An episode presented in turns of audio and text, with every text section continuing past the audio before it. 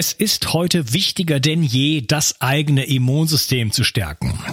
Dazu gehört ein guter Lebensstil, eine hochwertige Ernährung und einige besonders wichtige Vitalstoffe, von denen bekannt ist, dass sie dein Immunsystem unterstützen können. Dazu gehören insbesondere Zink und Vitamin D. Beide sind leider bei vielen Menschen im Mangel und können daher die Funktion des Immunsystems beeinträchtigen. Die Firma Brain Effect bietet dir ein Paket an, das diese Lücken für dich schließen kann. Das Ganze heißt Immune Bundle und besteht aus drei Produkten. Einem Vitamin D3 Öl, in dem auch übrigens Vitamin K2 enthalten ist, einem Mineralienprodukt, das beispielsweise Zink und Eisen enthält, sowie einem Antioxidantienprodukt mit natürlichem Vitamin C, verschiedenen Pflanzenextrakten und noch einmal Zink. Du bekommst dieses Paket für kurze Zeit zum Sonderpreis. Also schlage gleich zu und bringe dein Immunsystem auf Vordermann. Bio 360. Zurück ins Leben. Komm mit mir auf eine Reise. Eine Reise zu mehr Energie und fantastischer Gesundheit. Ich möchte dir das Wissen und den Mut vermitteln, den ich gebraucht hätte, als ich ganz unten war. Dabei will ich dir helfen, wieder richtig in deine Energie zu kommen. Zurück ins Leben. Hallo ihr Lieben und herzlich willkommen zu Bio 360. Mein Name ist Unkas Gemmika und das ist der zweite Teil von meinem Interview mit Dr. Kurt E. Müller. Hallo Kurt. Hallo Unkas. Ja, wir sind mitten in deiner äh, Präsentation, die wirklich sehr, sehr spannend ist. Wir reden über den oxidativen Stress, ähm, haben gerade Bilder gesehen, wie oxidativer Stress das Kollagen der Haut auch schädigen kann. Und äh, ja, fahr bitte fort. Ähm, jetzt geht's äh, so eher um das Thema Beatmung schon. Also ich gebe zu, dass äh, dieses Bild äh, furchterregend ist und dass man denkt, mein Gott, wie soll man das begreifen? Aber ich werde dennoch versuchen, diese schwierigen Zusammenhänge auch für den Laien verständlich zu machen. Es wird ein bisschen schwierig, es für die, die nur zuhören, es deutlich zu machen, aber ich versuche es. Es ist hier dargestellt die normale Funktion einer Mitochondrie und die äh, Erfüllung ihrer Aufgaben. In diesem oberen, äh, vielleicht das noch erläutert, die linke Seite des Bildes gibt den gesunden Zustand wieder. So läuft das bei uns allen jeden Tag, jede Minute, jede Sekunde äh, ab. Hoffentlich. Ja, äh, auf der rechten Seite sehen wir dann, was sich ändert äh, bei Covid-19 und auch durch die Maßnahmen, die ärztlicherseits getroffen sind. Zur Erklärung erst noch einmal hier. Der obere Teil stellt dar, wie wird die Mitochondrie denn energetisch versorgt? Die muss ja auch selbst äh, Treibstoff bekommen, um zu funktionieren. Das geht auf zwei Wegen eben äh, über den Glukosehaushalt. Der funktioniert schnell, äh, aber weniger effizient. Da ist Pyruvat die entscheidende Substanz. Es geht sehr viel effizienter über die freien äh, Fettsäuren. Die brauchen einen Stoff zum Einschleusen, das L-Carnitin. Aminosäuren können Energie beschaffen. Die Glucose hatte ich schon erwähnt. Es wird dann ein Zyklus, den wir Zitratzyklus oder Krebszyklus äh, benennen, in Gang gesetzt, an dessen Ende dann NADH äh, äh, Protonen und Elektronen abgibt. Die Protonen, die brauchen wir für die Atmungskette, um sie zu speisen, um, das, um den Energieträger ATP in mehreren Stufen in der Atmungskette herzustellen. Wir atmen dabei Kohlendioxid ab. Sauerstoff wird benötigt für diesen Prozess und die entscheidende umverteilende Substanz und regulierende Substanz ist das Ubiquinol.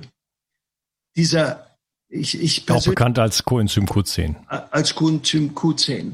Ich halte diesen Stoff für einen der wichtigsten, die wir überhaupt im Organismus biologisch entwickelt haben. Und der Stoff ist bereits 3,5 Milliarden Jahre alt. Und wir würden als Ärzte besser manchmal die Ehrfurcht vor solchen Zahlen, Zeiten haben.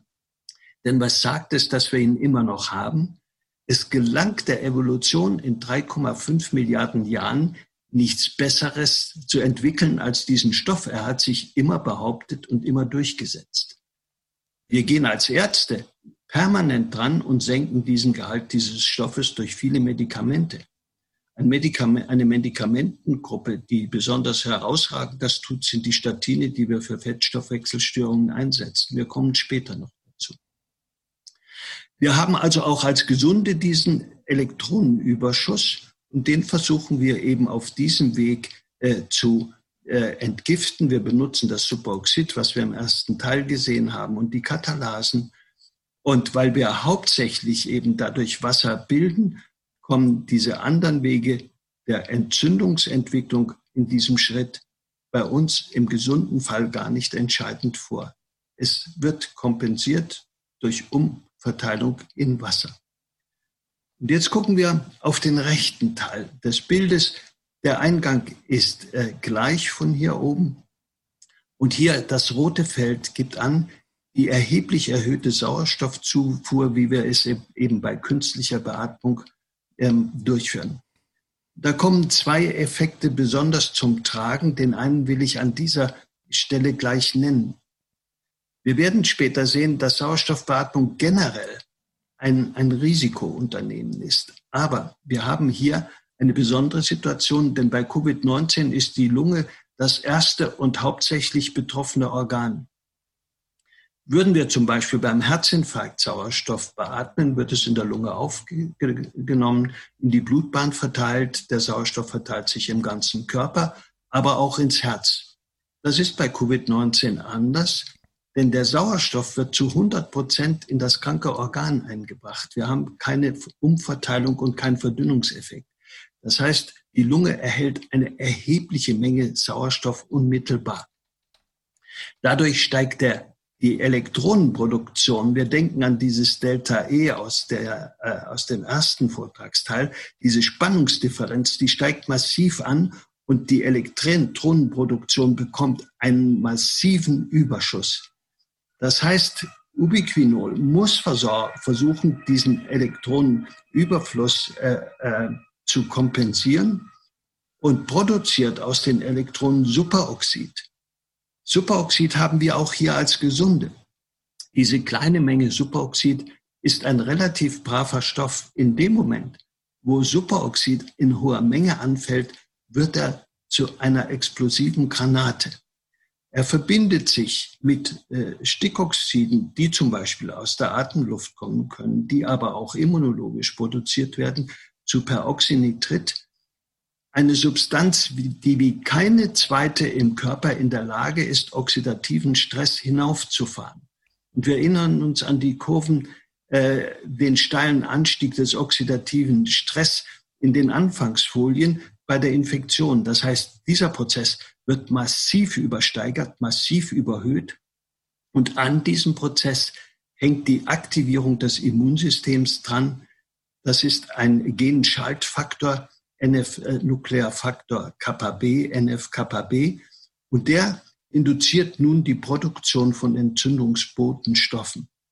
Wir haben zwei Effekte. Der oxidative Stress führt hin zu dem Oxidative Burst wie es Letaru, schon 1994 beschrieben hat, äh, wie wir es auch in den ersten Folien gesehen hatten. Und gleichzeitig fährt das Immunsystem hinauf, was dann den Zytokinsturm äh, äh, auslöst.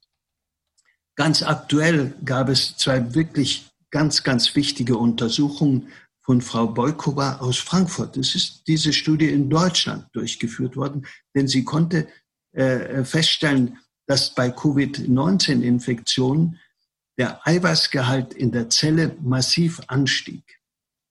Nun müssen wir wissen, dass bei allen Virusinfektionen der Viruserreger die Wirtszelle veranlasst, die Eiweiße zu bilden, die der Viruserreger selbst äh, für das Vermehren braucht. Also er macht uns zu seinem Handlanger und Handwerkszeug. Da hat Covid-19 im Vergleich zu anderen Coronaviren und auch anderen Viruserregern einen wesentlichen Unterschied, weil Covid-19 nicht nur die Produktion der Proteine, der Eiweiße steigert, die zu seiner Vermehrung gebraucht werden, sondern es wird die Gesamteiweißproduktion angehoben, also auch der Eiweiße, die wir vom, äh, im, äh, im Körper selber brauchen. Diese Eiweißmenge erhöht den Feststoffgehalt in der Zelle erheblich und die Zelle ist immer bemüht, äh, wässrige Stoffe, flüssige Stoffe und Feststoffe in einem festen Verhältnis zu haben. Das heißt, die Zelle beginnt nun plötzlich Wasser in der Zelle zu steigern. Und das ist der Moment, wo die Patienten anfangen, Atemnot zu bekommen. Weil die Zelle schwillt natürlich, sie wird dicker, sie lässt den geatmeten Sauerstoff von der Außenfläche der Zelle her herüber in die Blutbahn für den Transport des Sauerstoffs nicht mehr zu. Und wenn wir jetzt nun anfangen zu beatmen an dieser Stelle, spielt die Zelle noch mehr an und die Atemnot nimmt noch mehr zu. Das hat zu einer reflexartigen Fehlhaltung geführt. Es wurde der Druck von Sauerstoff erhöht, es wurde der Fluss von Sauerstoff erhöht. Das erklärt, warum diese Menschen in praktisch nicht kontrollierbarer Weise oftmals innerhalb weniger Stunden, in New York sind viele innerhalb drei bis fünf Stunden verstorben, dann eben verstorben sind. Ich will hier an dieser Stelle auf einen zweiten Effekt hinweisen. Es konnte nachgewiesen werden, dass der Cholesteringehalt dieser Zellen sehr niedrig ist. Und Cholesterin wird eben gebraucht, um Cortisol zu bilden. Wir werden uns das später äh, in dem Vortrag noch anschauen, was das bedeutet. Das heißt, hier nimmt Entzündung zu, hier kommt es zu oxidativen Burst, hier, hier kommt es zu einem Zytokinsturm. Und wir können nicht gegenregulieren, weil wir die, das körpereigene Cortisol immer schlechter bilden, weil wir Cholesterin dazu brauchen. Das heißt, Aktivierung des Prozesses nimmt erheblich zu, die Kontrolle verschlechtert sich in dramatischer Art und Weise. Gleichzeitig wird die Energieproduktion gering, obwohl dieser Prozess massiv energieverschleißend ist. Dieser Unterschied links, linker Teil der Folie zur rechten, ist das Kernproblem der Intensivbehandlung gewesen. Man hat inzwischen die Sauerstoffbeatmung äh, geändert. Sie wird weniger intensiv durchgeführt. Man ist mehr zu Sauerstoffbrillen übergegangen. Ich sage, wir brauchen Sauerstoff gar nicht, sondern es müssen andere Wege gegangen werden. Ich habe Ihnen das nochmal jetzt in dieser Folie dargestellt. Das passiert jetzt, wenn, wenn wir hier nicht eingreifen. Und das ist das, was ich als Trump-Effekt bezeichnen möchte.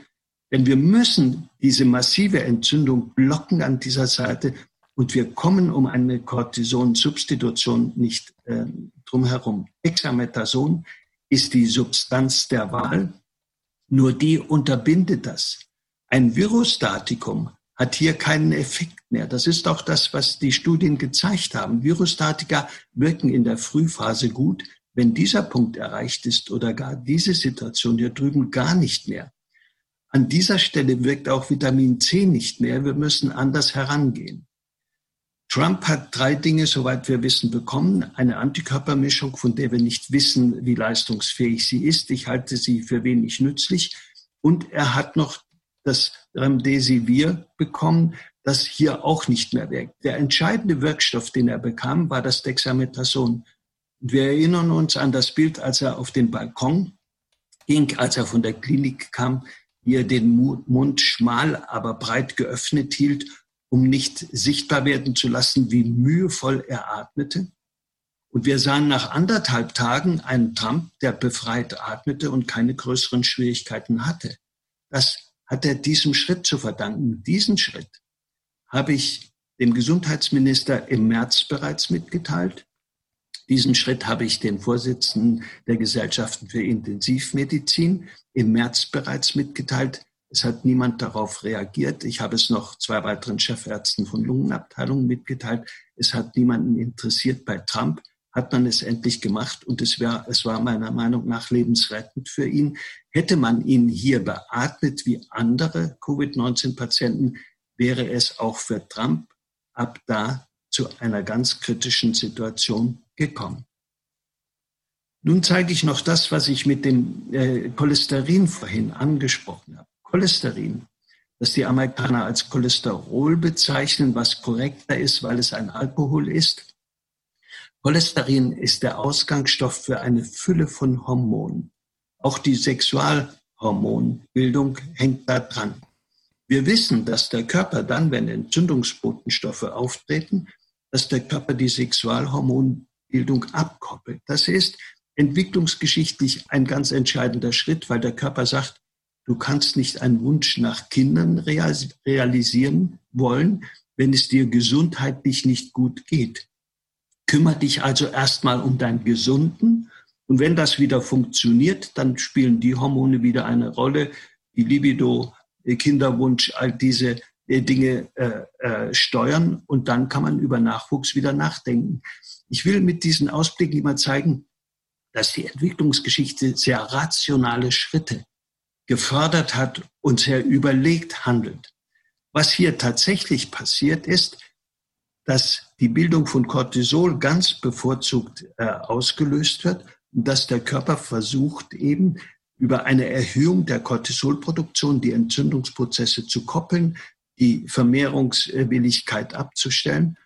Und nun haben wir aber gesehen aus dieser Veröffentlichung von Frau Bolkova, dass Cholesterin dazu gar nicht gut zur Verfügung steht. Wenn ich jetzt noch zu den älteren Patienten gehöre, die Statine einnehmen oder die andere Ubiquinol hemmende Stoffe einsetzen und die gleichzeitig die Cholesterolbildung erhöhen, dann steigt nochmal das Risiko dieser äh, Komplikationen für diese Personengruppe ein. Also was unterbleibt, ist die körpereigene Gegenregulation durch Förderung der körpereigenen Cortisolproduktion.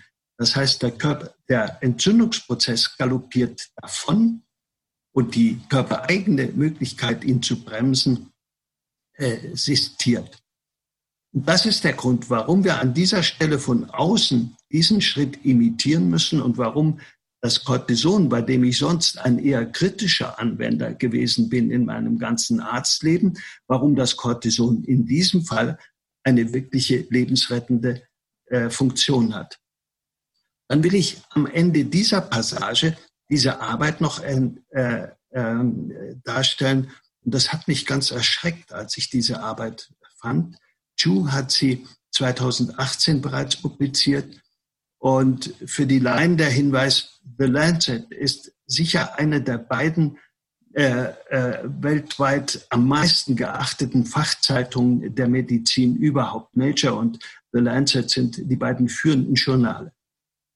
Und äh, hatte 2018 bereits publiziert, dass jede Form der Sauerstoffbeatmung bei akuten Notsituationen die Wahrscheinlichkeit äh, des Versterbens, das Mortalitätsrisiko erhöht. Ich habe diese äh, original zitierte Passage der Arbeit in Deutsch hier übersetzt. Es besteht gute Evidenz, dass bei akut erkrankten Erwachsenen bereits eine mäßige Sauerstoffbeatmung die Mortalität, also die Sterbensrate erhöht, ohne dass andere für die Patienten re relevante Parameter verbessert werden. Das heißt, wir bekommen bei nichts anderem irgendeinen Nutzen dabei, wir erhöhen ausschließlich Risiko. Ja, man muss ja auch an den Bohreffekt denken. Ich schreibe darüber in meinem äh, ja, letzten Buch Zurück ins Leben.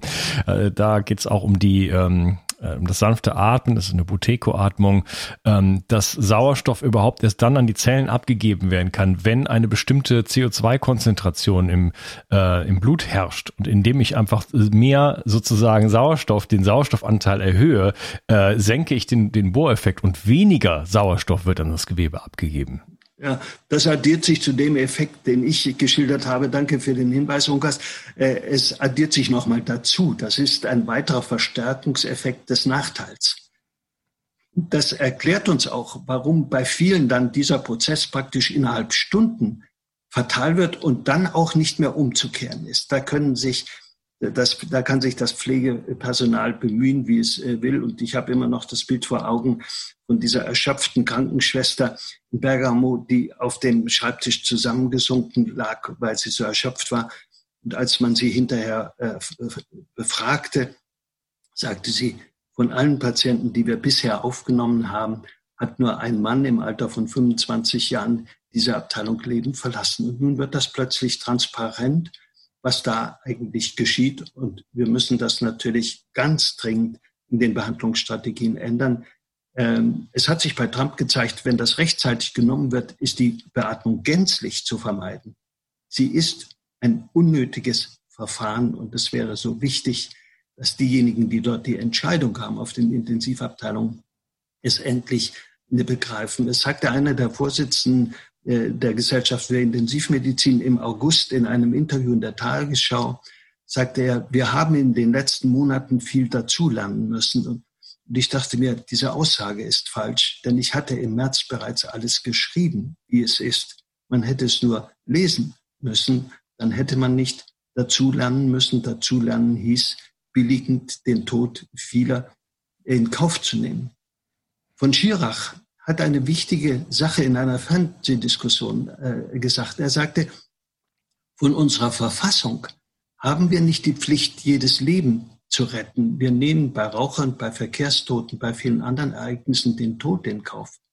Aber wozu wir verpflichtet sind durch die Verfassung, ist die Wahrung der Würde der Menschen. Und ich bin der Meinung, hier wurde wirklich eklatant in der Medizin gegen die Wahrung der Würde auch verstoßen. Ja, vielen Dank für deine Arbeit. Also das ist ja der Wahnsinn. Das heißt, äh, da, es erinnert mich so an die 80er Jahre, als ähm, AIDS aufkam, HIV-Virus, da sind dann die äh, ganzen Schwulen sozusagen an der äh, an der Behandlung gestorben. Die haben dann dieses äh, unglaublich starke Krebsmedikament bekommen. Ich glaube AZT hieß das.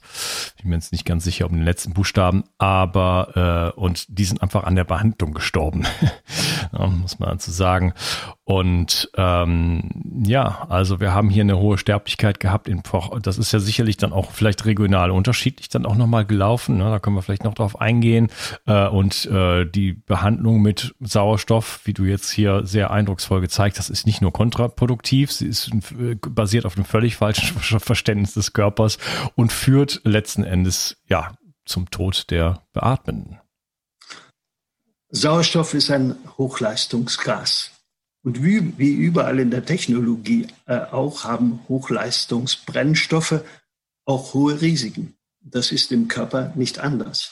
Die Evolution hat versucht, das Risiko des Sauerstoffs zu kompensieren, aber ist natürlich nicht vorbereitet auf die künstliche Möglichkeit der Zufuhr, die es ja in der Evolution in dieser Form nie gab. Und wenn wir das intensiv genug äh, betreiben, wird das System dekompensieren und damit nicht fertig werden können. Äh, wenn wir an dieser Stelle fortfahren, will ich nochmal die Verknüpfung zwischen oxidativen Stress und Immunfunktion darstellen. Auch das ist äh, äh scheinbar schwierig und äh, schwer zu verstehen. Und ich zeige hier nochmal dieses Superoxid, das wir aus der Atmung der Mitochondrien schon kennen, wie es zusammen mit diesem Stickoxid, das äh, wir äh, im Körper teilweise selbst produzieren, Zellen können es produzieren, teilweise von außen aufnehmen, diesen Stoff Peroxynitrit bilden, der in er erheblichem Maß oxidativen Stress auslöst. Wenn man solche Dinge sagt, sagen viele meiner Kollegen, das sei nicht etablierte Medizin. Und an diesem Satz erkennt man immer, wie schlecht sie eigentlich vorbereitet sind. Denn es hat für diese Entdeckung dieses Mechanismus 1998 den Nobelpreis gegeben. Brostow hat in seinem Immunologie-Lehrbuch diesen, das Stickoxid als Zytokin beschrieben. Es ist eigentlich ein organischer Stoff und gehört nicht in die Gruppe der Zytokine. Es lenkt aber das Geschehen wie ein Zytokin. Und dann fand ich sehr spannend und auch etwas amüsierend diese Arbeit von äh, Beckman, äh, der über die drei Täter hier eine Arbeit schrieb. Und er nannte sie für äh, die, die Englisch verstehen, Nitric Oxide, Superoxide and Peroxynitride, the good, the bad and the ugly. Der Gute, der Böse und der Hässliche. Und ich weiß nicht, Unkas, ob du äh, diesen Western gesehen hast. Der hat den Titel nämlich aus einem Italo-Western. Ja. The Good, the Bad and the Ugly aus der gleichen Zeit war es ein Renner in den Kinos.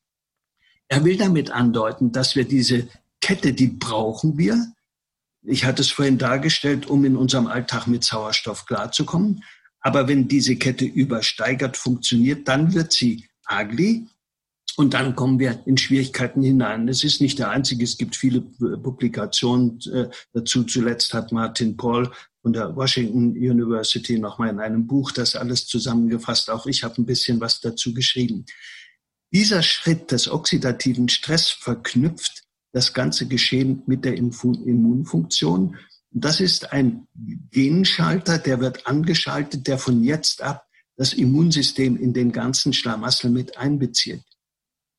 Und in dem Moment, wo die hochfahren, äh, aktivieren sie eine sogenannte Stickoxid, induzierbare Stickoxid-Synthase. Die ist in der Lage, immer mehr Stickoxid zu bilden, so dass wir plötzlich hier ein Schwungrad bekommen, das nicht mehr unterbrochen ist und das sich permanent eben hinaufregelt, äh, bis wir eben dann diesen Oxidative Burst auf der einen Seite und diesen Zytokinsturm äh, auf der anderen Seite sehen. Es wird jetzt äh, in der Literatur von manchen Autoren Pradikinin angesprochen, das hierbei auch frei wird, als ob es der Verursacher sei. Das ist es nicht, sondern Pradikinin spielt in diesem Orchester ein Instrument, vielleicht ein wichtiges, aber es ist nur ein Teil des Geschehens.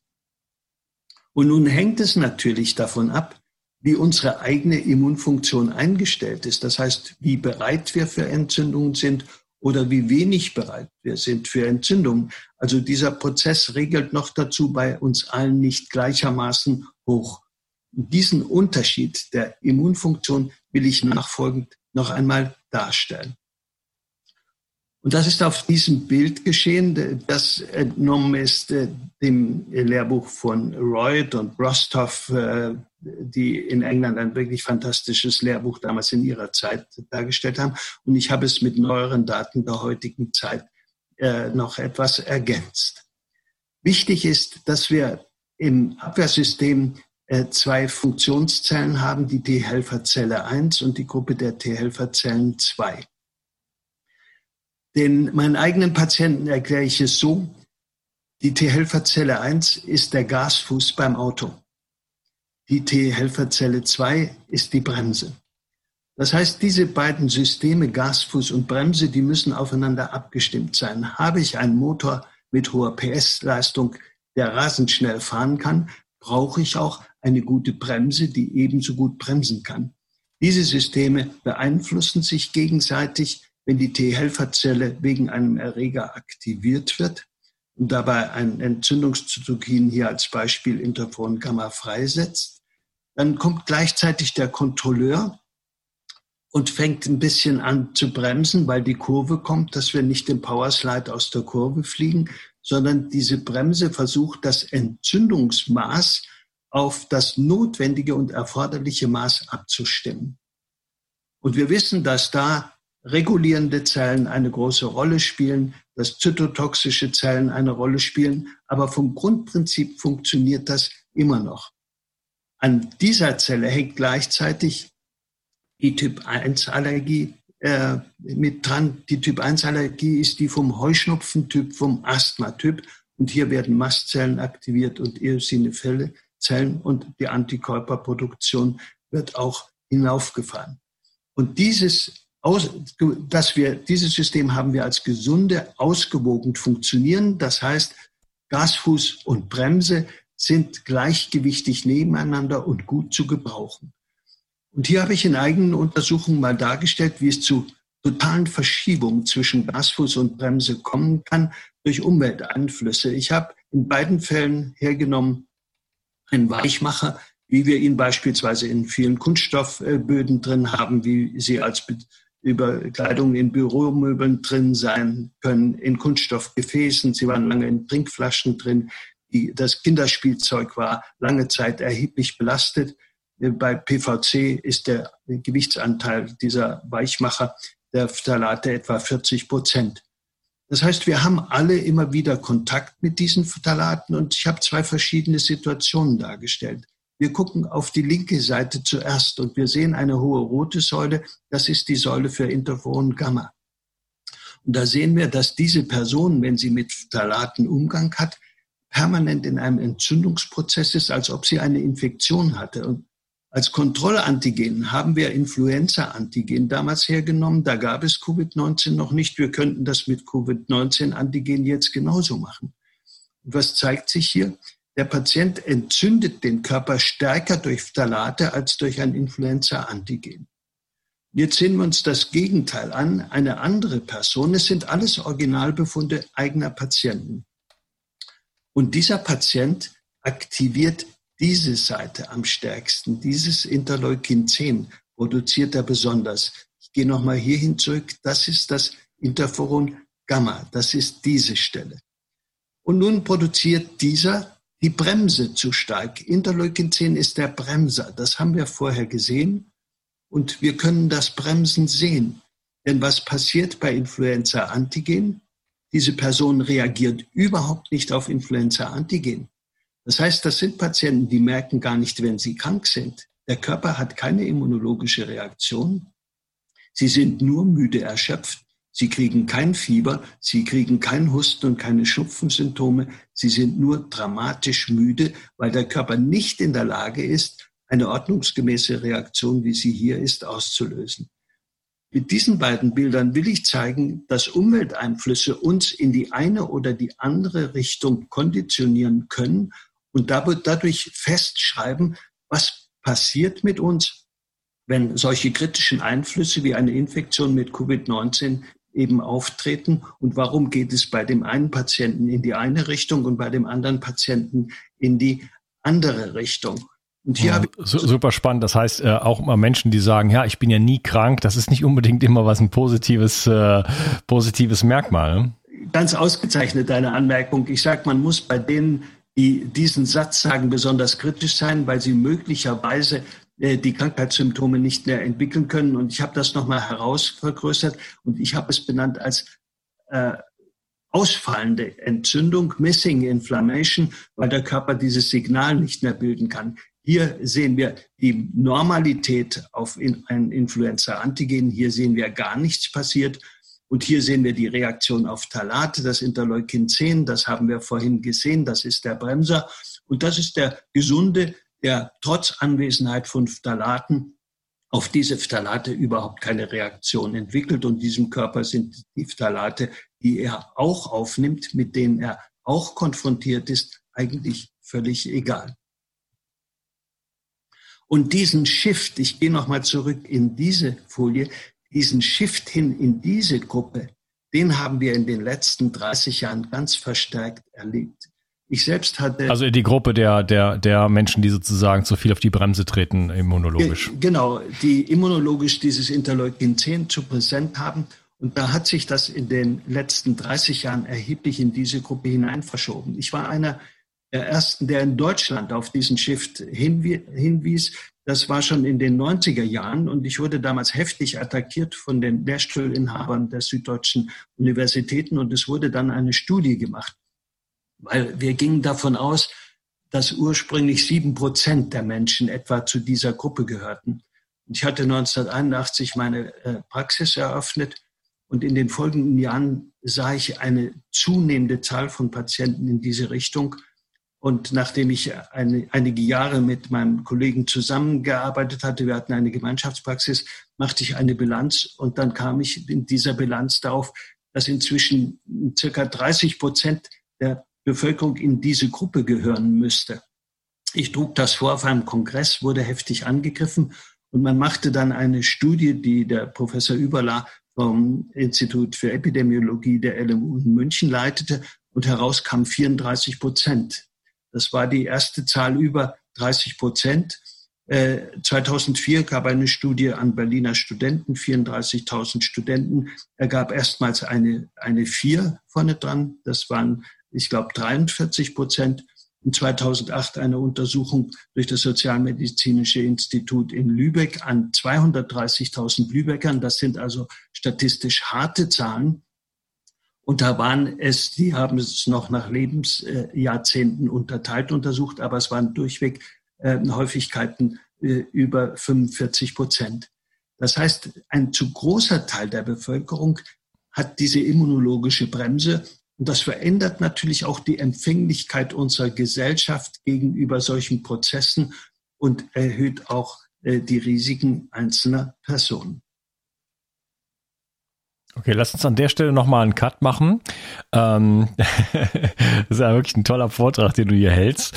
Ähm, ja, wir machen an dieser Stelle einfach die Pause und äh, sprechen uns dann im nächsten Teil. Äh, schön, dass du hier warst und ich freue mich schon auf den dritten Teil. Mach's gut. Ich freue mich auch und ich hoffe, es bleibt weiter spannend. auf jeden Fall. Wie kannst du es schaffen, deine Müdigkeit abzulegen, deine Symptome loszuwerden und wieder richtig viel Energie zu haben? Wie würde dein Leben aussehen, wenn du so richtig aus dem Vollen schöpfen könntest? Was würdest du gerne gestalten? Wie würdest du dein Leben verändern wollen? Hast du aktuell die Kraft, dich neu zu erfinden?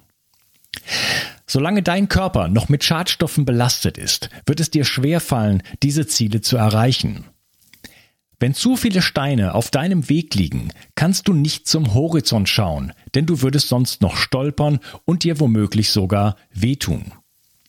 Indem du deinen Körper entgiftest, kannst du diese Steine aus dem Weg räumen. Wenn der Weg wieder frei ist, kannst du wieder mit voller Kraft in die Zukunft schauen und dein Leben genau so gestalten, wie du es dir wünschst. Aber Entgiftung ist komplex und die meisten Menschen scheitern an dieser Komplexität. Sie probieren hier und da mal etwas aus, sehen die Erfolge nicht und am Ende geben sie es wieder auf. Andere überfordern ihren Körper maßlos und es geht ihnen schlechter als vorher.